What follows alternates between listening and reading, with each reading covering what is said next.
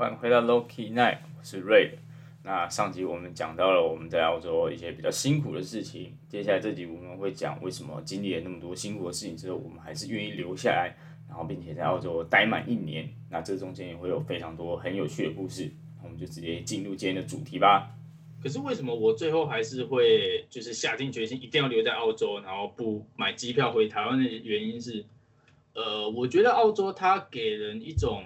呃，我不知道我不知道是不是他们的国家就是这样，还是外国他们就是比较会享受生活，他们连公园都有那种就是尖台啊，你甚至可以放假，然后就是带几瓶酒，然后带一些食材，就直接在那边野餐起来。他们在他们的国家，他们会觉得这是一件很稀松平常、很不以为意的事。可是，如果你今天把这件事换来台湾，人家就会觉得，呃，为什么你要这么做？或者是好好的，你可以吹冷气，你可以坐在咖啡厅享受你自己的时光，为什么你要把自己变成这样子？当然，没没有说这样不好。可是，你从来没有享受过这种生活的时候，我觉得当时这种生活是非常吸引我，然后想要让我就是放假的时候可以。找几个朋友出去，哎，那我们还是去附近的公园野餐啊、烤肉之类的。我当时有一个很印象深刻的是，因为我们那时候有车，然后工作还算稳定，然后又然后身边又有朋友，我那时候觉得看自己何德何能，就很像人生胜利组，有房 有车有钱有时间，想干嘛就干嘛，然后就觉得干这种生活好爽哦，所以我才会一直留在澳洲，然后把一年待好待满，然后一直都因为。我我在想，可能是只有农场才有这种这么 chill 的生活模式。因为如果你是在市区的话，你可能因为市区的房租真的非常的高，然后你可能要面对房租的压力，然后你的生活开销，还有一些物质的，就是你要抗拒那些物质吸引的购物欲望。所以我自己觉得，这样比起来，我还是我就是我真的很喜欢在澳洲农场那种很很轻松、很惬意的生活。那你们自己对于澳洲，你们？像我的话，因为因为我我住过墨尔本嘛，然后现在在阿德雷德，阿德雷德就比较没有这么的繁荣，老实说，那我比较会倾向于在阿德雷的生活，是因为我觉得就像呃瑞讲那样子，在阿德生活的感觉是你的生活步调还是慢，这也是澳洲它很吸引我的一个点。那个当时我在墨尔本生活的时候。墨尔本就是每一个不同城市有不同吸引我的地方。在墨尔本的时候，我觉得它就是一个 big city，那很多东西就是最新的、最及时的、最一手的。那你说像呃，我我我自己很喜欢音乐跟运动，好了，你看 Ultra，那墨尔本雪梨，那你说对啊，Australia Open 网球大满贯也是在墨尔本。那这些东西是你没有办法在阿德雷德去去去去享享受到的东西啊，对不对？那这就是看你怎么去取舍你自己喜欢的东西。就像说，在大大城市有它大城市的一个呃方便性，它没错，它是有它的压力存在，但是就是你的生活模式就会变不一样。那我现在在阿德的生活模式就是，就像你讲的，真的很趣哦，就是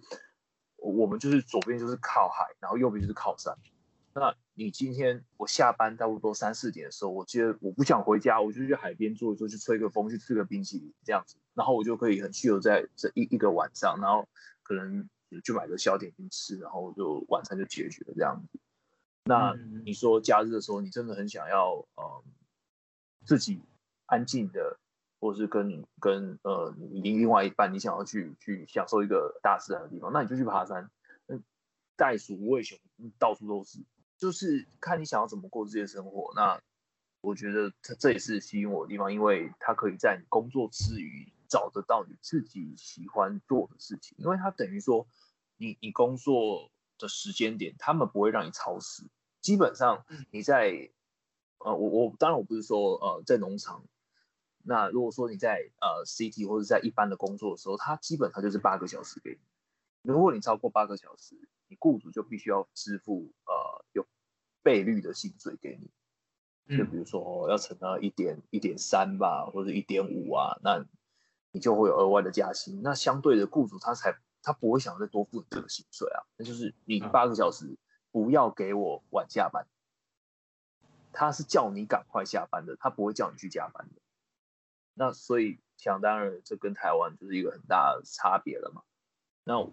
老实说，到现在我也有点忘记当时我从台湾转变到呃，我来到澳洲那个状态，因为那个状态就像你刚才讲的哦，你什么东西都很新鲜。到现在我在阿德生活这样子快一年的时间，就觉得嗯，感觉好像就是这个样子。因为就像你讲的，他们就是这就是他们的生活的一部分。嗯，对啊，他们大公园就是看得到很多人在野餐，他们就是拿着书，就是躺在直接直接就躺在公园睡觉什么的，这是对对对对对，稀松平常的事情哎。对啊，所以这是在台湾是老实说，会觉得，呃，你如果看到一个人在公园睡觉，你会觉得他今天是流浪汉吗？还是怎么？嗯，对，就是会有这种文化对文化差异，文化文化差异会完完完全全不一样。所以这当然也是吸引我的地方啊。所以为什么我觉得苦归苦，我觉得苦本来就是我们这个是应该本来就一一定会会必经的过程，因为我们毕竟是在在不是我们的家乡打拼嘛。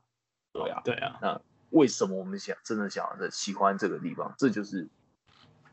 这这这里的环境因素，让我们真的觉得很有魅力。对啊。嗯。然后我们丹尼哥，对，你睡着了是不是？没有没有没有没有，我刚醒，不是。我 我觉得我觉得你们两前面两位说的真的都太完美了，就是这完全就是我的心声，因此我讲完不是啊，没有啊，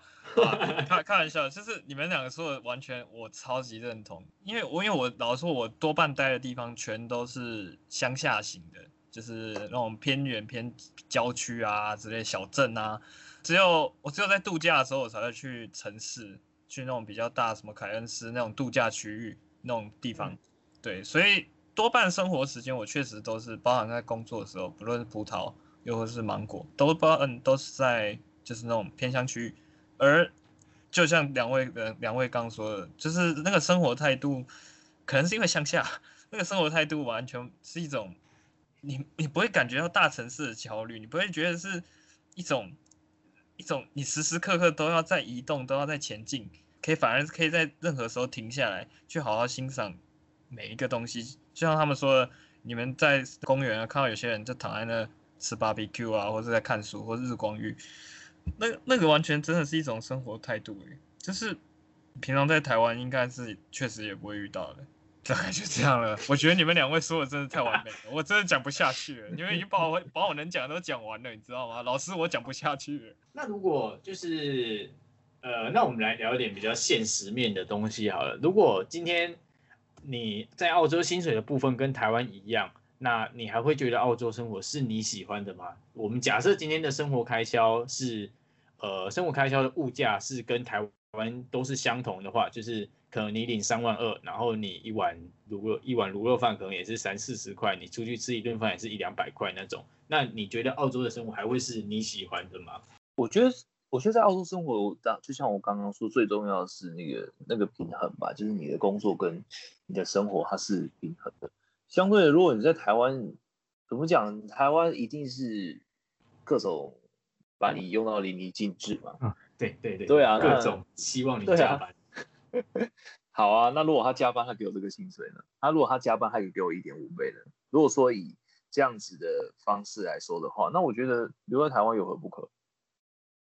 对吧？因为我在台湾，我可以更早的拿到呃更多的薪水。那当然，我只是我的休闲时间比较少嘛，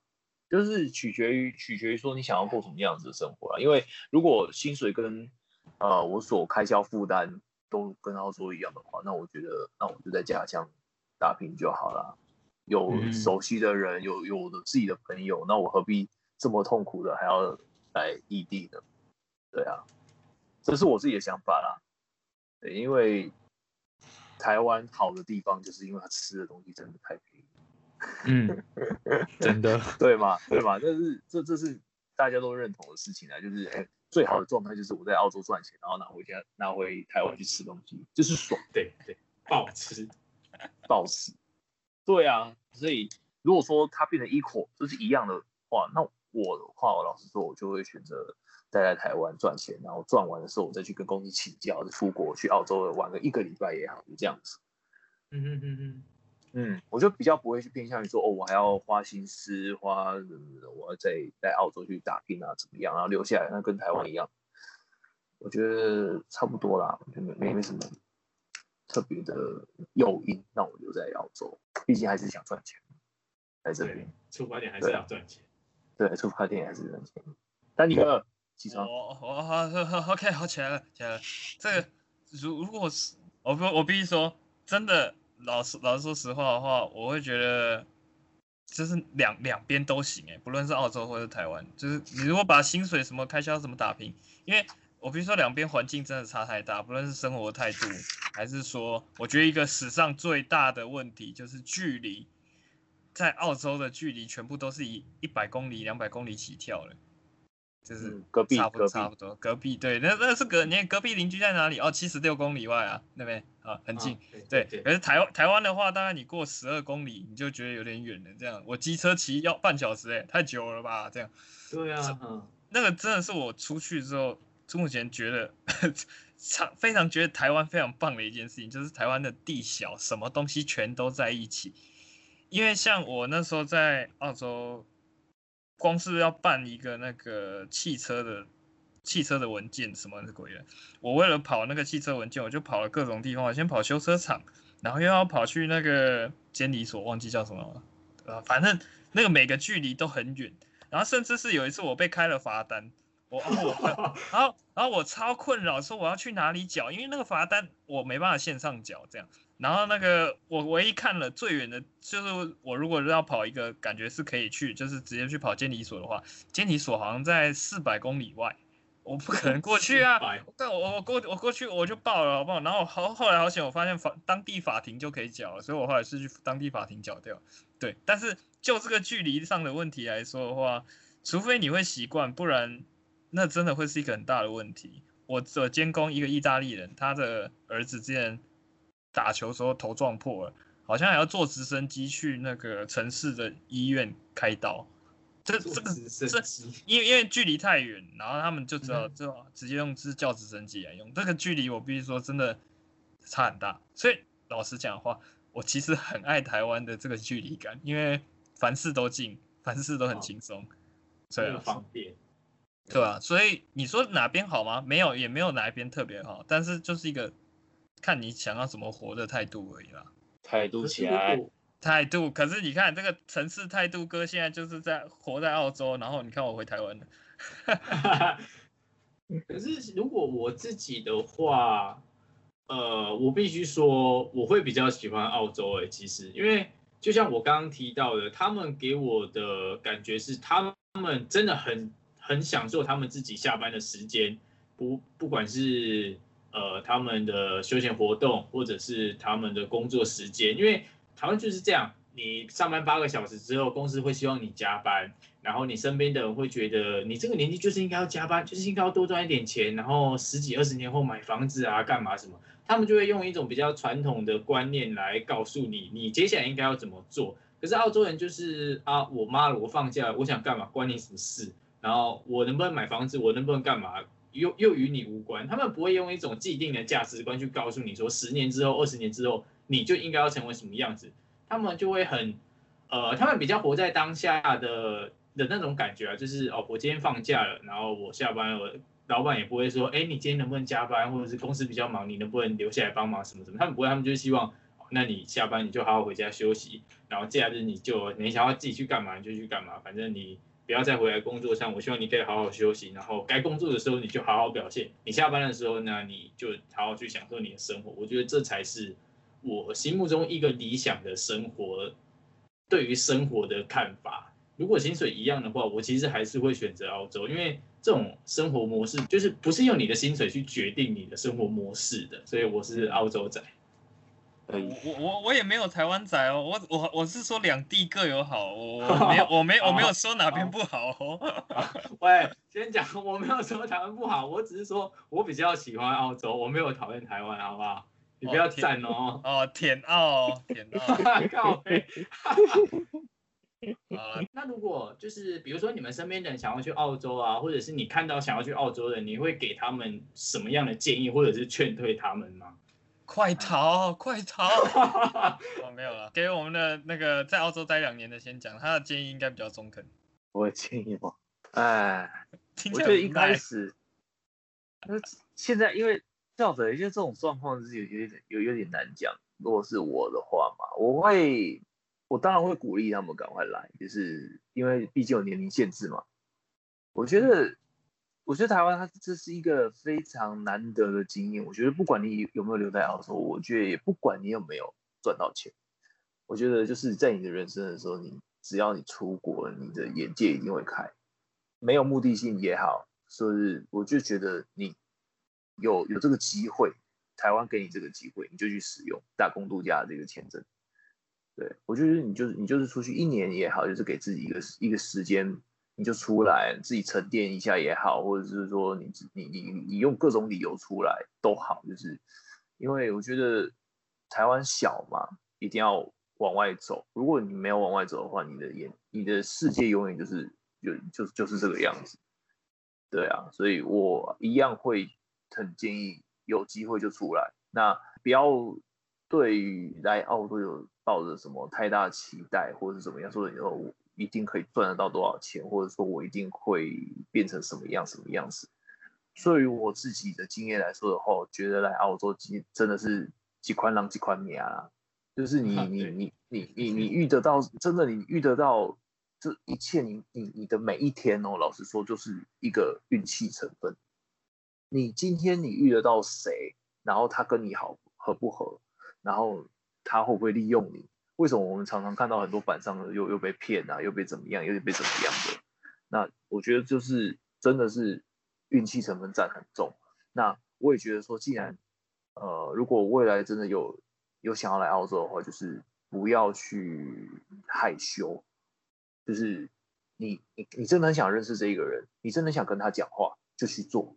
你就是去去去跟他搭讪也好，你去跟他去去跟他攀谈也好，因为尤其是 OZ 他们特别特别的爱聊天，尤其是老人，真的，他们他他们一直很外向，真的，你只要跟他开一个随便，就是跟他讲一个呃 eye contact，或是你跟讲跟他问个好怎样，他就可以开始跟你一整天啪啪啪一直讲。而且他们呃有一个怎么讲？我觉得是一个习惯吧。比如说像我现在工作的地方，他们是 OZ，他们从呃他们是我老板跟老板娘是呃越南人，但是他们是从小就在澳洲长大。不管是他们也好，还是说在我们店里面工作的 OZ 也好，他们就是我们一上班，他就会开始问你说：“哎，你们你昨天你昨天有没有睡得好啊？或者说你昨天在干什么？就是你下班之后，甚至说他们在准备下班的时候，他们就会开始问你说：你等一下要干嘛？我我老实说啊，如果我在台湾的话，我们就会觉得说干你屁事，我问我干嘛？哦，拍到点点，对不对？不是这这我对于我们来说，好像是一个很很正常的事。你我我跟你很熟嘛，就是尤尤其是一开始的时候，你你懂吗？我们不用我们不用说呃呃，我们熟了之后，熟了之后就会说啊，你你你等下干嘛？就是就是我们还是会问嘛，但是他们在你你还没有的时候，还还没有很熟的时候，他们就会开始，因为这是他们每每天在做的事情，他们就会问你说，嗯你等下有什么计划吗？然后你就会训练你自己，一直去把你自己的呃呃事情分享给你身边的别朋友，或是你身边的人这样子。那你在我我如果说以呃语语文的方面来说的话，我觉得会进步的比较快，因为你就强迫自己一定要去想想东西跟他们分享，然后强迫自己去呃回想说有什么好玩的地方，或是单词要怎么用之类的。对，那回归到说我我会不会建议来来澳洲？我我觉得百分之一百赞同。那要用给什么建议嘛？我就是平常心就好了，就运气吧。不然不然，我其实我我比较建议说要就自己一个人，不要像那个那个单单什么的那个。哎，我也是跟一个人朋友好啊，我也是一个人好啊，我过来之后就变一个人了。单的，对，就是你看他们，他朋友约约的啊，还不是被被放放鸟，对吧、可怜，对不对？对啊，可怜啊！你看，你看，像我们主持人，最后他们但当时也是几个好朋友一起来，当然我不是说不不要跟朋友来，但是因为其实，在澳洲有一个很麻烦的点，就是有些工作他可能只需要一两个人。那当他只需要一两个人的时候，你们四个人的时候怎么办？对，这种时候就要就要抉择，就会很麻烦。这真的很，尤其是移动的时候，人一多，嘴杂，脑子就一大堆，对不对？就是很多想法的时候，哇，那你有时候就会变成明明是很好的朋友，一来到澳洲就，哇，那真的很麻烦。对啊，所以我还是比较建议自己一个人来会比较好。对啊，嗯不要怕，嗯，既然他给完比较感性的建议，我要给给比较务实的建议了，这真的很务实。对，就是如果你要去打，如果你纯粹是想要去赚钱的话，你就直接去工厂吧，不要去不要去，就是去找实薪的工作，因为去找计件的话，我跟你讲，你第一年大概真的没办法赚什么钱，还有想待第二年的话。那种计件工，像像我像我去的那些果园啊那些的，因为不是每个人手开头都那么快，好不好？你有时候你手才刚快，然后那那季就结束了，那季类是采葡萄，你手可能才刚练起来，那个速度刚有，你刚开始觉得我赚得了钱的时候，那一季结束正好，今年就没有葡萄的事情了，然后你又要学新东西，所以如果做果园的话，可是我可以跟你讲，你体验的会很多，因为果园你会跟着水果跑，你会追着水果到处跑，所以你可以其实会遇到的事情也也会真的会蛮多的。所以如果你要走体验路线的话，可以去果园啊，蛮有趣的。可是如果你想赚钱的话，那就去工厂吧。我必须说这件事情，应该只有我们的那个我们的大大知道，我们的主播大大，就是当时我在那边时候正好碰到一个很惨的事情，叫牙痛，我牙齿痛到不啊啊啊啊！痛到真的是痛到爆炸，痛到我真的没办法工作的那一种。痛到那颗牙，因为那颗牙蛀太久了，我后来就真的是跟工头请了一天假，自己就跑去当地的诊所去拔牙，这样，因为那颗牙真的蛀蛀到快烂掉，我就去拔牙。你知道多少钱吗？两百八十澳币一颗牙，大概六大概六千多台币吧。我一个一个，我那贵耶，我那时候拔葡萄一周的薪水就拿去奉献给我一颗牙齿，对对，那颗牙齿我还带回家做纪念呢，啊、这好像不好讲。傻眼！在台湾健保拔一颗牙齿五十块，不然顶多一百五，100去国外100直接六千。对，摇手真的，我必须说台湾的鉴宝真的应该说有鉴宝就好在这里。我我必须说国外也有鉴宝，可是那个是通常是工作在帮你保的，公司上面在帮你弄什么牙齿鉴宝啊，那些突突发事故的鉴宝。对，但是平常你自己一个人去工作的时候，你应该是不会有这些东西。对，所以好好把牙齿看好再过去。对，然后 然后至于这种刚刚说他百分之百推荐来澳洲，我跟你讲，我百分之两百推荐，超级好玩，真的来玩玩看就知道了。什么事情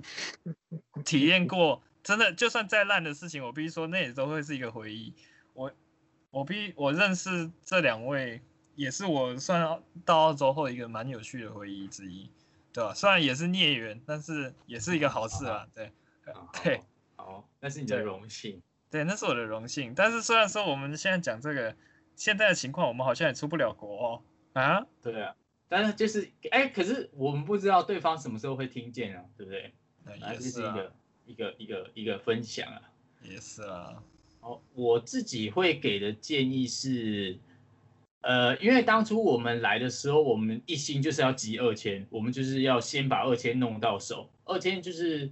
你要在澳洲政府特定的农场或者是肉场或者是一些比较偏乡的地方工作，然后待满八十八天之后，他们就会给你二签申请表格，就是你可以把你的打工度假再打工度假的签证再延一年就对了。那我们那时候当初就是为了二千，所以我们一开始就往农场跑。然后就像我一开始提到，我们前一个礼拜，我我刚去没多，我就把钱花的差不多了，所以我跟我朋友就开始在墨尔本找一些临时工，就是比如说帮他们打扫他们的办公室，或者是帮他们组装他们的家具。有有一次是啊，主要是卸货柜，卸货柜很好赚，呃，它是一个小时二十块。然后通常卸货柜都是早上八点，通常都卸到八早上八点到十二点，就是你至少这样一天就有八十块了嘛。然后那天很有趣的是，我们去了一个呃工工业区，然后去他们的工厂帮他们下货，然后刚好遇到他们的老板，他们老板是香港人，他们就觉得，哎，我跟我朋友做的就是还不错，就是他蛮喜欢我们的工作方式，然后我们做的也很快。他们那时候就有问我们说，哎，我的工厂在扩厂，然后我也想要真人，那我觉得你们俩也还不错，你们有没有兴趣来我的工厂上班？然后我的时薪就是好像那个时候基本薪资好像是二十三，哎，二十二点三吧，反正就是二十几块。然后我们那时候就拒绝了，我们就说，哦，我们之后有计划要去农场，就是集二千，就干。我跟你讲，如果你是新包，如果你要去澳洲打工度假，你真的是不要妈的管那个什么乐色二千，有的工作你就他妈的先去做，有钱你才能决定你下一个地方要去哪里，没有钱的时候，你真的哪里都去不了。我们那时候就是不去，然后我们就放弃这个工作，然后去那么 goddamn 乐色葡萄厂，一个礼拜两百块。那那个时候房租一个礼拜一百三，所以那个时候我们其实就很后悔，为什么我们没有先去那个工厂？我们做个三个月、五个月也好，我们还有半年，我们还有六七个月的时间可以好好的来弄二千的东西。然后如果你像他说的，他如果一天给我们一个小时给我们赚二十块就好了，一天八个小时，一天就一百六了。然后一天上五天班，你这样薪水就很多。然后你用那笔钱。之后你想要去哪里？你想要去哪个农场？你他妈乐色工头一直胡烂你，你想走就走，你根本就不用说啊！我的户头剩下三百块，我我有我有离开这个农场的本钱嘛？你就不会想那么多。而且你没有钱的时候，很多机会你根本就不敢去，因为澳洲的工作机会就是在呃，比如说他们会在 Facebook 上面 po，或者是朋友跟朋友之间会传。澳洲真的很大，你有时候可能你从你在这个地方工作，可是你要换一个地方工作的时候。那个都要离距离很远，变你要一直移动，然后移动很花时间又很花钱，然后你移动过去，你也不知道你有没有你有没有工作可以做，因为你从 A 点到 B 点的移动，那个移动的费用跟那个花的时间太多了，然后你不可能一直这样移动，一直花钱，一直花钱，所以你只能很，如果你没有钱，你就是你要么就是待在这间工厂，但是你也不知道这里能不能赚钱，然后有一个更好的工作机会的时候，你也不敢放手一搏去。赌这个机会看看，可是如果你有钱的时候，你说哎，这个好像有机会，那你可以说跳就跳，你根本就不用去顾虑说哦，我过去我可能只剩下几百块，或者我根本就没有钱去付押金什么的。所以如果你们有工作的话，你你有工作你就先做，你至少存了一点钱，你再来计划你后面要干嘛，这样会对你整个澳洲后面的规划会非常有帮助。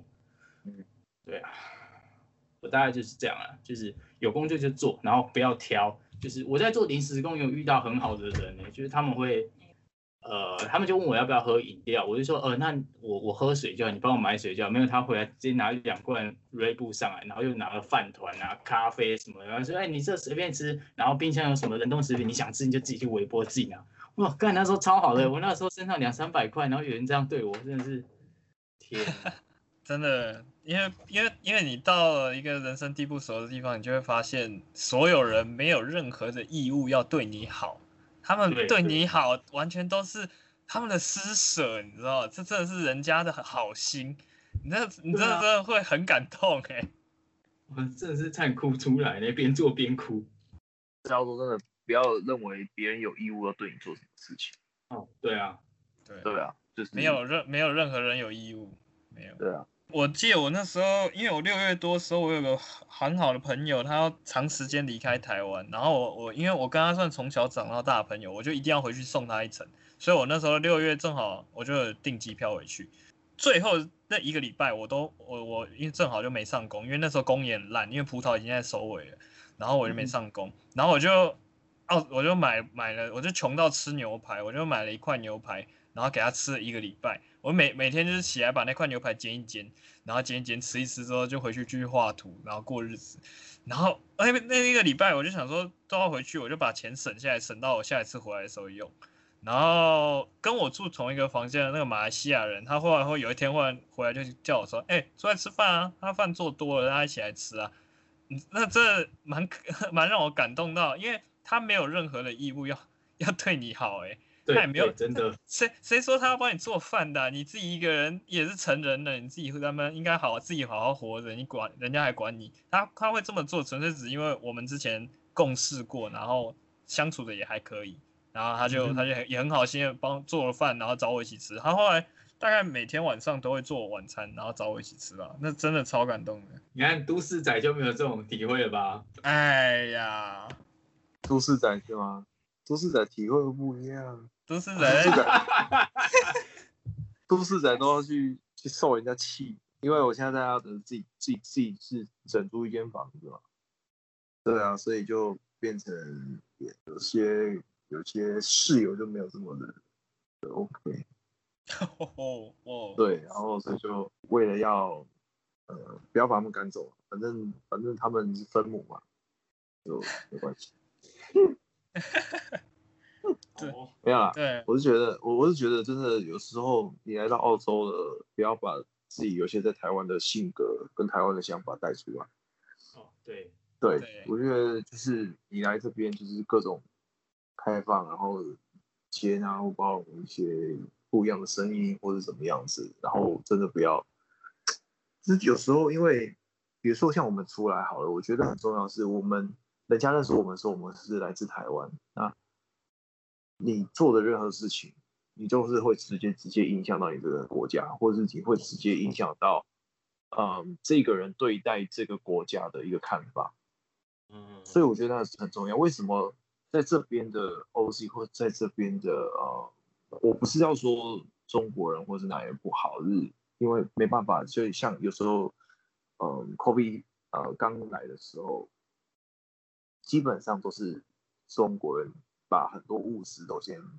抢收刮，那会导致一些澳洲人或是本地人他们没有办法去采买到这些物资。那那个时候为什么会在一些大城市或者种族歧视的发生？那有时候不是没有原因的，因为他们的行为模式，他们就是代表他们这个国家。就像我有个室友，他觉得说，为什么我们都要认为中国人怎么样怎么样？因为他是中国人，那我为什么我都要认为中国人怎么样？那他说他也很想改变中国，他那个时候跟我讲讲，他就自己哭了，他就说我真的很想改变大家对中国人的想法，可是我没办法，然后他就哭了。那我就觉得你你莫你你你莫名其妙，我就说我认识你，所以我会认为说，呃，你就是代表中国，然后我认识你，我就不会认为说哦，其他人是其他人的事情。那你对对于我来说，我是认识你，所以我就觉得说，嗯，中国还是很好的，所以我觉得那都是会去去改变那个想法的。所以我讲回来就是说，你出了国家，你其实就是在代表你那个国家。你不管你做任何事情，你你不管讲出什么话或者什么想法，其实我觉得那就是代表这个，因为你一定会遇到各个不同国家的人，嗯尤其在澳洲，它真的是一个很文化大熔炉，所以就是，嗯，我觉得还是要去把自己的在台湾的教养拿出来啊，不要那么丢人丢人现眼。暴气，太气了，没办法，他现在活在他现在活在那边，他现在是我们的当地驻华大使。我觉得我们有蛮有趣的是，因为我我算是在城市，你们两个都还比较偏向于在农乡场，下，对啊，对啊，我觉得这这，我我觉得这是一个蛮有趣的一个点冲突点吧，因为可以让听呃听众们了解到不同的呃生活的形态。嗯，嗯，对啊。不过我觉得在大城市好处是真的，你有很多东西可以选择吧，就比如说方便，我是觉得说，像我自己当厨师来说的话，食材来说，我我不用局限在 IGA，我不用局限在 COS 或者是我我可以去，就是更多的 market 可以去选择我自己要的市场，对，对吧？所以我觉得有时候就是看你自己的职职业啊，嗯，怎么怎么去。有些人还是很喜欢农场生活，因为老实说，你就像我们以前的工头们，他们就很爽啊，你知道吗？就是你们知道，就是喝酒。开 party、烤赌肉、博，赌博，对。然后我觉得他们他们自己觉得他们自己过得很爽啊，他们也不会想说要来市区啊。就像我那个时候我要来市区的时候，那个就一直劝我说，市区没你那么想的没没你那么那那那么好赚啊，没有没有对，没有那么美好啊，就怎样怎样的。干，这葡萄园才没有我那么美好，哎呀，妈的，什么乐色园？真的哎、葡萄园是地狱等级的这样，而且葡萄园超热，然后各种烂工，各种烂葡萄，然后各种因素，然后你动不动可能就哎哎今天没工哦，今天没工哦，哎哎纸箱今天没运到，哎哎休假喽这样，对对啊，然后滴滴两滴雨啊，下雨啊，对下雨了啊，泥巴太湿了，没办法上哦，对啊，我妈垃圾里又一直放假，拼命放假。对，而且有时候你在你在某个水果园，就是你你做了几个月之后，你就会开始对那个水果没什么兴趣。对，你会看到葡萄，你就看又是葡萄哦。对哎、我我回国之后，我有很长一段时间不吃葡萄，我觉得我干怎么又是葡萄哦？你应该是要很长一段时间没有吃芒果。哦，芒果也是啊，我我回来，对对，我回来几乎都没有吃芒果，不吃葡萄也不吃。我我从头吃到尾，然后我完全没有腻。我到我到现在，就我那时候做葡萄的时候，我就从开始采就一路吃，吃到结束。然后吃到结束之后，我觉得我还可以再吃啊，可是它没了。然后后来去做芒果啊，做蓝莓，然后蓝莓也是我也是吃，可是我发现蓝莓没那么好吃，所以我就不吃了。然后再来是 再来是吃芒果，然后芒果真的是好吃到我每天下班会剖三颗，然后我们大家就在那边啃芒果，超好吃。你不会过敏？